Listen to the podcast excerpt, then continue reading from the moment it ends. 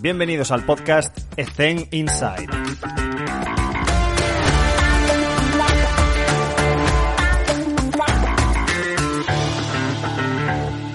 Y sin más, vamos con la entrevista que tenemos esta semana con Alejandro Vaquera, que es profesor en el IEF de León, doctor desde el 2012 y bueno, toda una vida ligada al baloncesto, tanto como entrenador como sobre todo preparador físico. Su trabajo principal la desempeña en la universidad con proyectos de investigación, publicaciones a nivel científico y que actualmente lo está combinando eh, con FIBA, siendo responsable de la preparación física de los árbitros. Algo que me parece que es un perfil muy interesante, que vamos a hablar temas que no se han hablado todavía en ningún episodio de este podcast y os garantizo que, que es una entrevista de la cual vamos a exprimir mucho a Alejandro y nos ha compartido con nosotros muchísimos consejos, así que espero que la disfrutéis tanto como yo. Pues Alejandro, muchísimas gracias por estar con nosotros en el podcast. ¿Qué tal? ¿Cómo te encuentras? Hola, buenos, buenos días. Muchas gracias por, por invitarme y encantado de estar aquí con vosotros. Es un placer, Alejandro. Me gustaría empezar con la primera pregunta que está relacionada pues para conocer a nuestros compañeros de profesión sobre qué estás haciendo actualmente, cómo es una semana tipo en, tu jornada. Bueno, pues eh, eh, a mí me cambia mucho las semanas en función de si es una semana normal en la universidad, donde me encuentro ahora mismo, eh, donde pues impartimos docencia, investigamos, hacemos cosas. Entonces es una semana pues con clases, tanto en el grado como eh, como en el máster y, bueno, es más esa relación con los alumnos, ir preparando, eh, pues ahora mismo estamos con un par de proyectos de, investigación intentando conseguirlos para el 2020, de inteligencia artificial, de una red de, relacionada con análisis eh, científico en baloncesto. Y ahí me cambia mucho si estoy, por ejemplo, con FIBA en cualquier competición, ¿no? que ahí pues, las semanas suelen ser bastante intensas porque lo que es este punto de vista un poquito diferente del entrenamiento que tengo en los últimos años, eh, siendo el responsable eh, FIBA de la preparación física de los árbitros, donde realmente pues empezamos un día normal, sería empezar a 8 de la mañana con una activación en un torneo, por ejemplo, en el último Mundial de China, eh, con todos los árbitros, da igual que tengan partido o no lo tengan, pues luego se harían las reuniones técnicas y luego ya pues comeríamos y ya nos iríamos al pabellón eh, porque tenemos la información en, tiempo real de, todo lo que ocurre en los partidos con, unos eh, GPS indoor que tenemos de, Polar, el, Team Pro. Y claro, ahí ya pues estamos con ese soporte en tiempo real de los árbitros, les ayudamos en el calentamiento, en la, vuelta a la calma, en el tema nutricional y luego al terminar, durante todos los partidos que haya de la jornada, pues llegamos al hotel y, seguimos con ese trabajo de, hay un feedback clínico, pero también nosotros con aquellos que tengan molestias o cualquier cosa, pues intentamos eh, acelerar la recuperación para el día siguiente estar y así pues eh, día tras día, esos son días bastante intensos.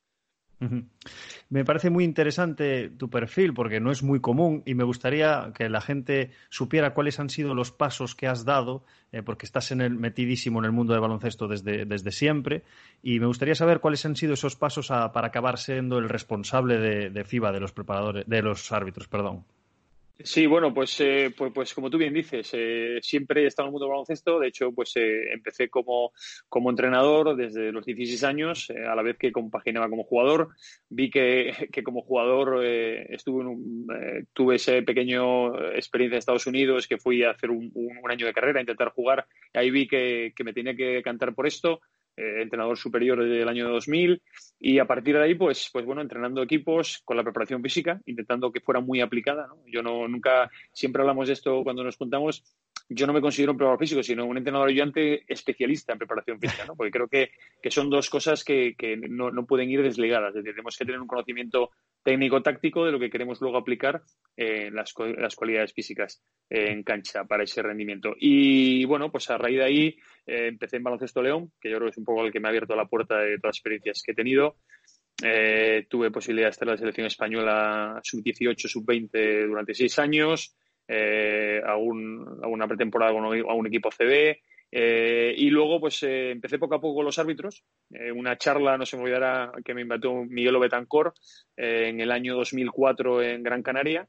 Y a partir de ahí, pues, pues bueno, FIBA Europa primero y desde 2012 en FIBA, como, como bien dices, bueno, responsable de, de la preparación física de, de, los árbitros a nivel mundial, con un equipo que luego os comentaré más que hemos creado. Tenemos cuatro personas por debajo mía en los diferentes continentes. Y todo esto compatibilizado con mi labor principal, que es ser profesor universitario en el INEF de León, donde, donde pues, imparto la asignatura de baloncesto eh, desde, desde el año 2002. Y a nivel de, que lo comentabas un poco, a nivel de control de carga y que utilizáis estos dispositivos, ¿cómo te apañas para gestionar este control del entrenamiento de los árbitros que están repartidos por todo el mundo? Bueno, pues esto es un poco lo que, lo que hemos intentado trasladar de lo que, o la diferencia con los deportes, con un, equipo normal, ¿no? Es decir, nosotros lo que hacemos a cada árbitro se le da un, kit. En este caso trabajamos con una marca como es Polar, porque es la que nos brinda más, más posibilidades, tanto de entrenamiento como de control de partidos y esa facilidad para tenerlo todo unificado. Eh, trabajamos con Subunto previamente, es decir, no, no eh, por no centrarnos solo en una marca, con, con Wimo hemos trabajado en algún momento puntual, pero bueno, ahora mismo es Polar la que, la que tenemos. Se le da a los árbitros pues tanto un dispositivo de muñeca como un dispositivo para que lo utilicen ellos en sus partidos eh, y luego utilizamos el Polar Team Pro para las competiciones oficiales de, FIBA. Eh, a raíz de aquí, ellos tienen un, ahora mismo, por ejemplo, estamos justo han salido las nominaciones de los preolímpicos, mm. tienen un plan personalizado físico que suele empezar entre 15, 12, 9 semanas previas a la competición y eh, al llegar a esta competición todos tenemos eh, un, fitness test, es decir, un test físico que tienen que pasar y que si no pasan, pues no pita, ¿no? Entonces, este control va todo enfocado a llegar esos días previos a la competición y que ellos sean capaces de, de es un yo-yo test el que hacemos y que mm. sean capaces de, llegar a un nivel determinado en función de su nivel de arbitraje. Ahí sí que hemos unificado el tema eh, de género, porque aquí veía mucha polémica, ¿no? Eh, y al final, una de las cosas que intentamos hacer es que el, juego de baloncesto es el mismo. Entonces, si el árbitro es hombre o mujer, a nosotros nos da igual. Queremos que llegue a un nivel eh, mínimo para poder, para poder arbitrar al máximo nivel. Y como te decía, pues bueno, tenemos a los árbitros, pues uno lo tenemos en Japón, otro, otro tenemos en Brasil, vamos con este control. Hoy en día es muy sencillo, pues eh, redes sociales, el, eh, lo que es Skype, lo que son eh, teléfono, es decir, es muy fácil comunicar con la gente. Y sí que ellos cada vez, que al principio pues era una cosa nueva para estos árbitros, pues incluso hay árbitros de la NCA que tenemos en nuestras competiciones, que su calendario es una locura porque pitan cinco o seis partidos en siete días y les intentamos planificar un poquito para ese control de cargas que sea de la mejor manera posible, que no se sobreentrenen, eh, que no tengan lesiones por sobreuso. Entonces, unificamos esa parte de lo que sería entrenamiento más de carrera o más de resistencia y velocidad con un entrenamiento de fuerza, porque luego, primero, para prevenir lesiones y luego para eh, lucir bien en, la cancha. ¿no? Esto es una cosa importante y que desde FIBA se le da mucha importancia, que los árbitros tienen que tener una, una presencia física muy buena porque mm. tiene que ser acorde a lo que a lo que es el juego hoy en día, ¿no? Yo creo que tanto jugadores como jugadoras al máximo nivel mundial en los últimos mundiales de China y Tenerife, eh, tú no puedes tener un árbitro pues que no esté a ese nivel físico y esa apariencia o mm. capaces de correr a las velocidades que, que no salen 24 o 25 kilómetros hora los partidos si no tienen una buena preparación. ¿no? Mm. ¿Y les dejan vestir eh, los dispositivos durante el partido? Sí, eso es una cosa que, los árbitros sí que pueden llevar estos dispositivos, que son simplemente pues, lo que sería la, cinta en el pecho eh, con el dispositivo. El Polar Team Pro es un poquito más gordo que, los dispositivos Polar normales y nosotros lo tenemos en tiempo real en, la mesa de anotadores. Nos sentamos y tenemos todo lo que hacen, velocidad, aceleración, distancia recorrida, zonas de frecuencia cardíaca, en tiempo real. Eh, los árbitros sí pueden, eh, los jugadores no, por un tema de reglamento, de contacto, pero con mm. los árbitros sí que podemos y, bueno, pues desde 2012 sí que podemos decir que tenemos ese, ese control de los árbitros eh, en, todas las competiciones FIBA oficiales y que nos ha ayudado para tener a los árbitros en el mejor estado de forma posible y luego sobre todo pues algún susto que hemos tenido con, con, árbitros con problemas de, pues, de que tenían deshidratación. Este en el último Eurobasket femenino detectamos a un árbitro que estuvo a punto de sufrir un colapso por, por una deshidratación severa que tenía y claro, nosotros lo vimos en tiempo real y, fuimos capaces de, pararlo a tiempo y de, de, que no fuera más, claro. Qué bueno, esa monitorización en vivo, claro, te tiene que dar mucha información. Y me viene ahora a la cabeza, supongo que el añadir el tercer árbitro ha hecho que cambiasen las exigencias de los árbitros y has cambiado la forma de entrenarles, me imagino.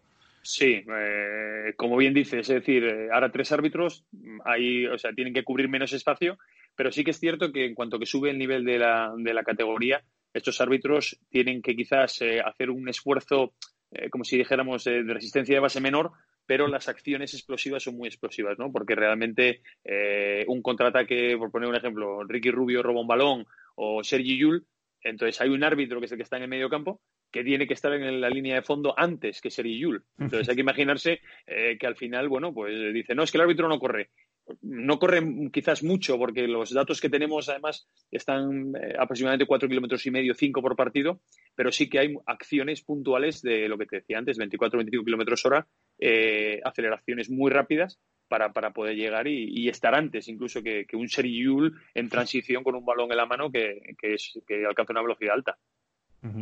Y luego la gente, los aficionados se extrañan de por qué cometen tantos errores los árbitros. Normal, porque no solo tienen que correr, sino que tienen que correr y percibir información.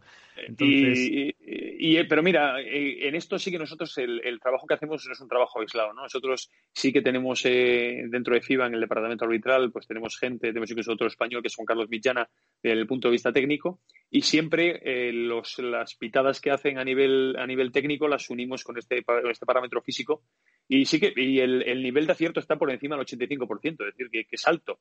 Pero claro, luego ocurre cosas como ha pasado, pues desgraciadamente, en este último mundial, que no sabes por qué eh, un árbitro, pues, eh, pues claro, hay que tener en cuenta que, por ejemplo, un parámetro como la frecuencia cardíaca, que a nosotros nos da mucha información, se ve afectado por, por los parámetros psicofísicos, ¿no? De, lo que es un pabellón de 30.000 personas, un mm. partido muy ajustado, con mucha presión en los banquillos, etcétera, etcétera.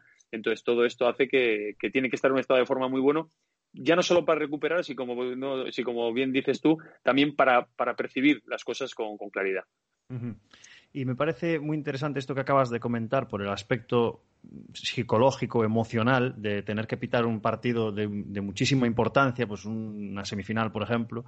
¿Existe algún tipo de protocolo, preparación, activación o mindfulness, o como le queramos llamar a los árbitros justo antes de entrar a la pista para activarse o concentrarse o, ¿Cómo les ayudamos en ese sentido? Pues mira, eh, como te decía, una de las tenemos en es que el trabajo que tenemos es un trabajo multidisciplinar. Eh, otro español que encima, que, encima es bastante conocido porque ha trabajado mucho y ahora mismo es seleccionador inglés, pues seleccionador español de baloncesto, que es Chema Buceta, es el que trabaja en el aspecto físico, perdón, psíquico, y psicológico y, la verdad es que trabajamos muy, muy en consonancia, ¿no? Entonces, eh, el, solemos ir una semana antes de las grandes competiciones, hacemos un, un training camp, un, lo que sería un campus preparatorio, y ahí trabajamos este tipo de, cosas, ¿no? Es decir, cómo ellos tienen que interiorizar, ahí les damos un poquito de margen, porque antes los, eh, antiguamente los árbitros calentaban en los vestuarios y en las zonas eh, comunes del pabellón, pero ahora el calentamiento es específico 20 minutos antes en la cancha.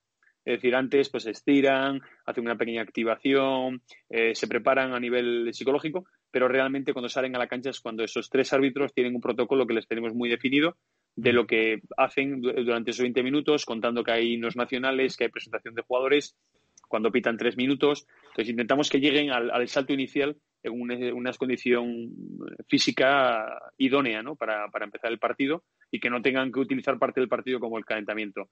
Y ahí entra esa parte ya también de, del todo, ¿no? Es decir, de la parte física y psicológica que, que deben tener la preparación y, técnicas de, visionado y de, y de reducir esa ansiedad y de porque al final eso refleja directamente la frecuencia cardíaca entonces de repente algún árbitro que lo ves y dices pero cómo es posible y, nos ocurrió por ejemplo en el Eurobásquet en el último Eurobásquet en Finlandia que un árbitro japonés era la primera técnica que pitaba en su vida.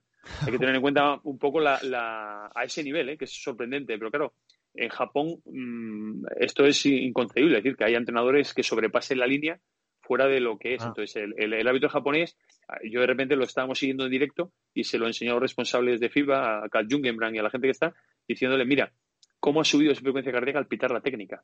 O sea, se fue a 190 pulsaciones una cosa que, claro, eso eh, para él es incontrolable porque, porque eh, influye eso, su primera técnica en su vida, en un Eurobásquet, en, en un Finlandia, Islandia, que encima aquello era, aquello era uno, el pabellón a reventar. Entonces, bueno, pues eso, eso, si estás bien físicamente, te ayuda mucho más a poder tomar esas decisiones de la manera correcta. Qué, interesante. Eh, me gustaría eh, pasar página y hablar sobre algo más general, teniéndonos en la tesitura de que hay mucha gente joven escuchándonos o que son recién graduados, que no saben muy bien qué pasos a seguir, pues ¿cuál es tu opinión desde tu experiencia, de lo que has vivido? Pues imagínate esa persona que sí que quiere ir por la rama de rendimiento, porque si es otra rama, pues depende, ¿no? Pero ¿qué consejos le darías tú a nivel de la experiencia que has vivido? Bueno, pues, pues mira, yo me veo hace unos cuantos años, año 99, cuando terminé la carrera, que, estaba en esta tesitura, ¿no? Eh, un equipo eh, empezando en Liga EVA, cometiendo muchos errores, y uno de los primeros consejos que me dieron, Ramón Fernández, que de aquella era director deportivo, luego estuvo en el Madrid y en el Unicaja, me dijo que, tenía que ir a hablar con la gente que realmente llevaba tiempo en esto, ¿no? De aquella era gente que no era muy específica de baloncesto, como Paco López, eh, su discípulo directo Juan Trapero, con el que tengo mucha amistad y al que también visité en la época de Fuenlabrada y demás. Y al final tienes que ir a ver lo que hace la gente.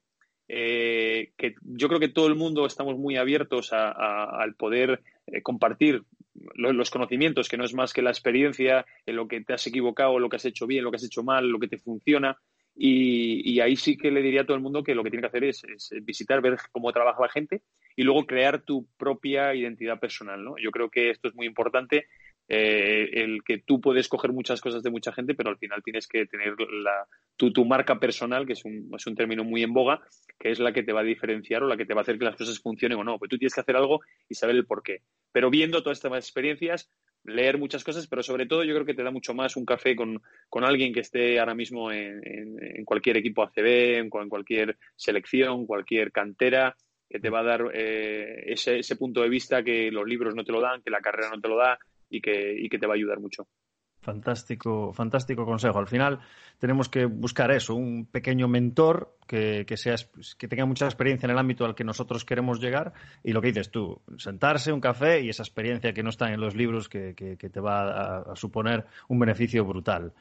Luego, eh, también lo comentaste que en este gremio en el que estamos, pues lamentablemente tenemos que cometer algún error que otro. Si podrías compartir con nosotros algún error cometido, pero sobre todo con el objetivo de saber qué lección aprendiste para que estos, eh, estas personas que están metiéndose poco a poco en el mundillo digan, pues mira, en este podcast cuentan experiencias negativas, la lección que han aprendido, vale, pues ya estoy en preaviso.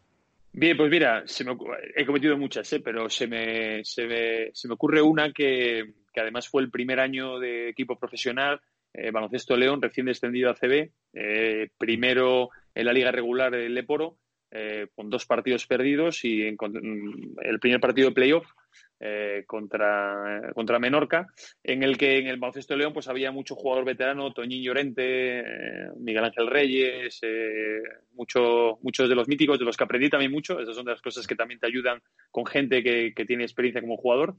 Y de repente perdimos el primer partido en casa, que era algo que nadie esperaba. Y entonces eh, yo era muy eh, poco flexible en el sentido de que después de un partido siempre una vuelta a la calma buena, etcétera, etcétera. Y yo sacaba a los jugadores a la cancha. Pero cuando ganas todo es muy bonito y sacas a los jugadores a la cancha no hay ningún problema, te aplauden los aficionados.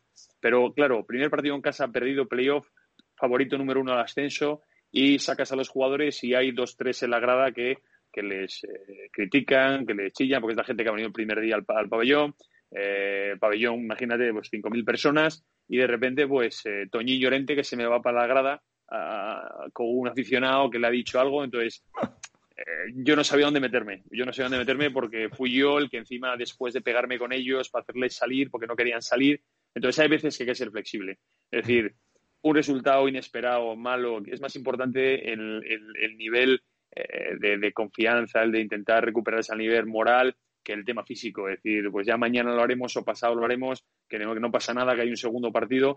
Entonces, ese tipo de cosas que, claro, en los libros está muy claro que hay que hacer una vuelta a la calma, nada más terminar, pero hay veces que hay que leer entre líneas y decir, mira, eh, el, el, el, beneficio o perjuicio que tengo mm, es mejor dejarlo estar y, y, automáticamente mirar para otro lado y bueno, chavales, nos no vemos mañana. Fantástico consejo. ¿Y podrías decirnos cuál ha sido la mejor inversión que has hecho en tu carrera? Puede ser económica o no, puede ser en tiempo, puede ser en formación o, con algún mentor, como comentamos antes, una oportunidad. ¿Cuál ha sido la mejor inversión que has hecho, o la más rentable? Bueno, pues a ver, yo no te sabría decir una, son muchas y que además mi mujer a día de hoy todavía me la sigue echando en cara, ¿no? Es decir, a todos los sitios que has ido, que has eh, invertido tiempo y dinero, pues mira, desde irme dos semanas a un training camp con los Toronto Raptors, eh, que tuve esa posibilidad de hacerlo, a ir a ver gente, a ir a mm, eh, viajar a sitios, eh, congresos, todo lo que es formación, experiencia práctica que te dan. Vamos, es, incuantificable el dinero que, se ha gastado.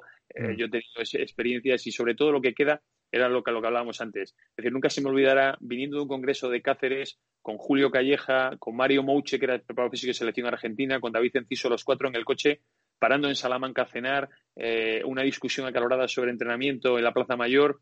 Es decir, este tipo de cosas es la inversión real que haces, eh, que ha sido un congreso, has estado dos noches, eh, en un Opel Corsa pequeño que yo tenía de aquella, que con los cuatro casi no, que no podía el coche.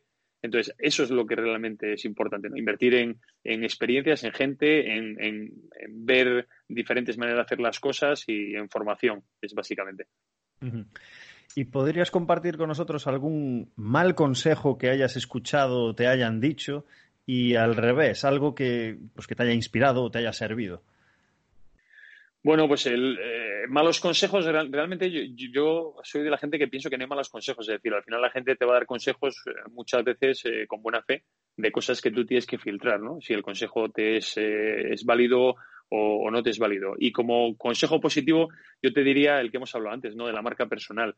A mí desde el principio me dejaron claro que yo podía tener muchas, beber de muchas fuentes, pero que al final tú tenías que crear tu propia identidad y tenías que, hacer cosas muy parecidas a las que hace la gente, porque yo, por ejemplo, eh, vivo León, tengo mucha relación con, gente como, como, Nacho Coque, Javi Bello, eh, que están ahora mismo, casi los dos campeones del mundo con, España, y yo estoy convencido que al 95% pensamos igual en estas cosas, pero realmente eh, ese 5% es es tu marca personal, ¿no? El cómo entiendes las cosas, el cómo eres capaz pues de ser flexible, todas estas cosas que estamos comentando y yo eso sería el consejo que al final aquí no hay que seguir los, eh, los paradigmas de nadie, sino que tú tienes que escucharlos todos, filtrarlos y crear los tuyos propios.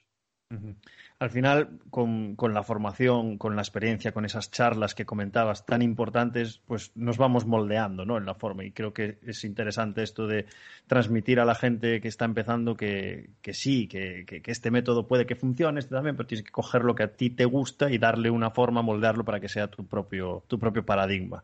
Y luego, a nivel de formación, mm, bueno, cada uno elegirá lo que quiera, máster profesional, máster oficial o cursos aquí y allá, pero creo que, bajo mi punto de vista, leer es muy importante. Y además, en el, mundo en el que estamos ahora, que puedes leer escuchando los, los audio, audiolibros, me gustaría preguntarte si recomendarías algún tipo de lectura que puede estar relacionada o no con el entrenamiento. Pero yo ahí eh, mm, eh, no, no, me atrevo a decir una lectura, como tú has dicho. Es decir, yo todo lo que llega a mis manos lo leo. Eh, a veces lo lees y el segundo párrafo ves que no es lo que a ti te interesa o lo que te gusta. Algunas las lees y, te vas quedando. yo soy muy, como tú dices, de, de escuchar podcast, de, porque lo puedes hacer en cualquier momento, hasta cuando vas a correr un poco, vas a hacer ejercicio, eh, de ver infográficos. Eh, yo soy fiel seguidor de las redes sociales, eh, sobre todo Twitter, porque ves estos infográficos de Jan Lemer, por ejemplo, y en cuatro cosas pues ves claramente lo que te está diciendo, tienes más interés, puedes ir al artículo en concreto.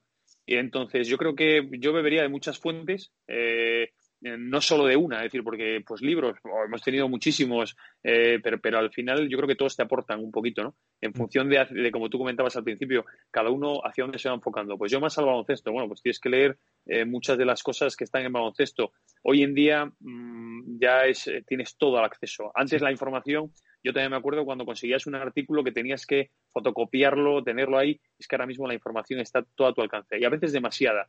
Yo, por ejemplo, a mis alumnos de, de, aquí de la facultad de primero eh, les hago eh, un trabajo que tienen que buscar en Internet y tienen que ser capaces de filtrar, porque la información está. Antes tenías que buscar la información, ahora la información está, entonces hay que saber filtrarla, ¿no? Yo creo que esa es la diferencia de, estos nuevos tiempos. ¿Y sabrías eh, reconocer alguna persona que te haya influenciado en tu manera de ser, en tu manera de trabajar? ¿Cuáles han sido esas influencias y quién te ha impactado más y por qué? Uf, pues eh, ahí te podría dar una lista muy grande, ¿no? De, gente, de pues eh, lo he sido, es que al fin, bueno, te puedo enumerar algunos cuantos, pero se me olvidaré algunos seguro, ¿no? Pues los Juan Trapero, Julio Calleja, eh, David Cenciso, Nacho Coque, Javi Bello, eh, eh, miles. es decir, es que sería innumerable el, número de cafés, mm. de, servilletas escritas, aunque ahora ya eso se ha perdido, ¿no? Ahora como tenemos tablets y tenemos tal, las servilletas escritas se han perdido. Pero, pero yo creo que al, que al final esa influencia es de tantísima gente, de preparadores físicos, como he dicho ahora, pero yo mm, creo que siempre guardo un, grato recuerdo de todos los entrenadores con los que he trabajado, que me han aportado muchísimo a lo que es el entrenamiento. Probablemente ellos sin saber lo que me aportaban, eh, directores deportivos que tengan una visión diferente. Mm. Eh, yo tengo la suerte ahora pues tener mucha amistad con Willy Villar, con Chechu Mulero, que son directores deportivos, y hablando con ellos al final tú también ves cosas que dices, es que esto para, para, trabajar la parte física es que hay que saber también qué ocurre después, ¿no? O, qué, o cuáles son las lo que el, director deportivo te puede conseguir, tanto instalaciones de jugadores, de, de material, entonces esto, esto es muy, muy importante. Y al final es que, claro, todo, todo y todo el mundo te va, te va influenciando de esa manera. Y, a veces, yo por ejemplo siempre lo digo, es decir, mi mujer que no tiene ni idea de baloncesto, a veces te dice cosas que ella ve sin saber y, que también te aportan. Entonces, no solo hay que buscar esa información de la gente que realmente sabe, sino de, la que te da una visión totalmente aséptica y que no está muy metida en este trabajo. Y luego, para, para, finalizar, me gustaría, bueno, evidentemente, a toro pasado las cosas se ven con otra perspectiva y la pregunta es la siguiente, ¿qué, qué consejo le darías a tu yo de 20 años. Supongo que después de toda tu vasta experiencia, seguro que has cambiado cosas o la manera de pensar con ciertas cosas por lo que acabas de comentar, de que con tus compañeros de trabajo debates y al final llegas a otras conclusiones, pero ¿qué consejo le darías a tu propio yo de 20 años? Uf, eh, es que le daría muchos, ¿no? Pero, pero realmente yo creo que, que la fase de 20 años de equivocarte, de probar cosas, de, de yo, por ejemplo, siempre tengo en mente eh, alguien como Javi Salgado, que ahora mismo ha dejado de jugar y se ha puesto a, entrenar. Javi Salgado probablemente, eh, en mi tesis, yo la hice sobre un test interválico de, específico para el baloncesto y Javi Salgado probablemente fue el jugador que más veces hizo, hizo ese test hasta que, que, dimos con la parte buena, ¿no? Entonces, al final, yo creo que hay que equivocarse, luego te das cuenta de lo que has equivocado. Yo llevaba jugadores a subir montañas, jugadores americanos de más de dos metros que me iban insultando en inglés, hay palabras que yo casi ni entendía. Entonces, pero todo ese tipo de cosas eh, luego son las que luego te van haciendo más fuerte, ¿no? Vas aprendiendo un poco los errores, pero hay que vivirlos. Es decir, los errores no te los puede contar nadie. Te pueden contar, oye, ten cuidado, pero hasta que no. Eh, es decir, yo les puedo decir a mis alumnos mil veces que, que no vayan descalzos al gimnasio, pero luego sale en el marca que, que, Asensio se le ha caído una pesa en el pie, entonces, ¿qué haces? No? Pues, pues bueno, pues hay gente que dice que hay que ir descalzo porque tiene otras connotaciones, ¿no? Eh, a la hora de entrenar, pues que esa propia excepción es mucho mejor descalzo. Entonces, yo creo que cada uno tiene que tomar lo, lo, que es suyo y yo creo que, que el yo de 20 años de cualquiera tiene que equivocarse, tiene que probar tienes que tener el, equipo que te deje las posibilidades y sobre todo tienes que saber hacer las cosas low cost. Nosotros aquí en el máster que tenemos de entrenamiento y rendimiento deportivo en, el León, eh, les explicamos cosas con GPS a los, a los alumnos, pero yo les digo, ¿y tú qué vas a hacer mañana si no tienes GPS? Entonces, claro, eh, esa es la realidad, ¿no? Eh, al final tú llegas ahora mismo, eh, pues gente como hablábamos, Juan Trapero, o, llegas con, con, Oscar Bilbao, con cualquiera de estos que lleva muchísimos años en clubes grandes, y tienes todo lo que quieres. Pero ¿qué pasa si tú estás en un equipo de Liga EVA, de Primera Nacional, preparador físico, que no tienes material, que el material es tuyo, que te vas comprando? Entonces, antes me comentabas del consejo. Yo te, sigo teniendo mi mochila con mi propio material, que es el que llevo a todos los sitios, que es mío que es mi, mi, pequeña inversión low cost. Compro cosas en el Decathlon, en el Lidl, en el Internet y las voy teniendo, ¿no? Las pruebo y luego me cargo. Es, es lo que llevo a todos los sitios y, y lo que intento tener. Fantásticos, fantásticos consejos. Alejandro, ha sido un auténtico placer. He sacado mucho en claro de esta entrevista, que además es un, es un perfil mm, muy distinto a lo que, a lo que se suele ver y con una, una, experiencia tan grande como la tuya, eh, ha sido un auténtico placer escuchar esas, esas experiencias. Así que muchísimas gracias por tu tiempo y te deseamos lo mejor en lo profesional, pero sobre todo en lo personal. Muchas gracias, Alex. Un, placer y, y, seguiré escuchando este podcast que la verdad es que ya ha pasado mucha gente eh, como Dani, como Alan Stein y demás, que, la verdad es que es un placer escucharles y el formato me parece muy bueno y esperemos que os sigáis teniendo mucho tiempo y que podamos seguir, seguir escuchándolo. Ojalá, pues eh, muchas gracias Alejandro, nos vemos. Muchas gracias, buen día.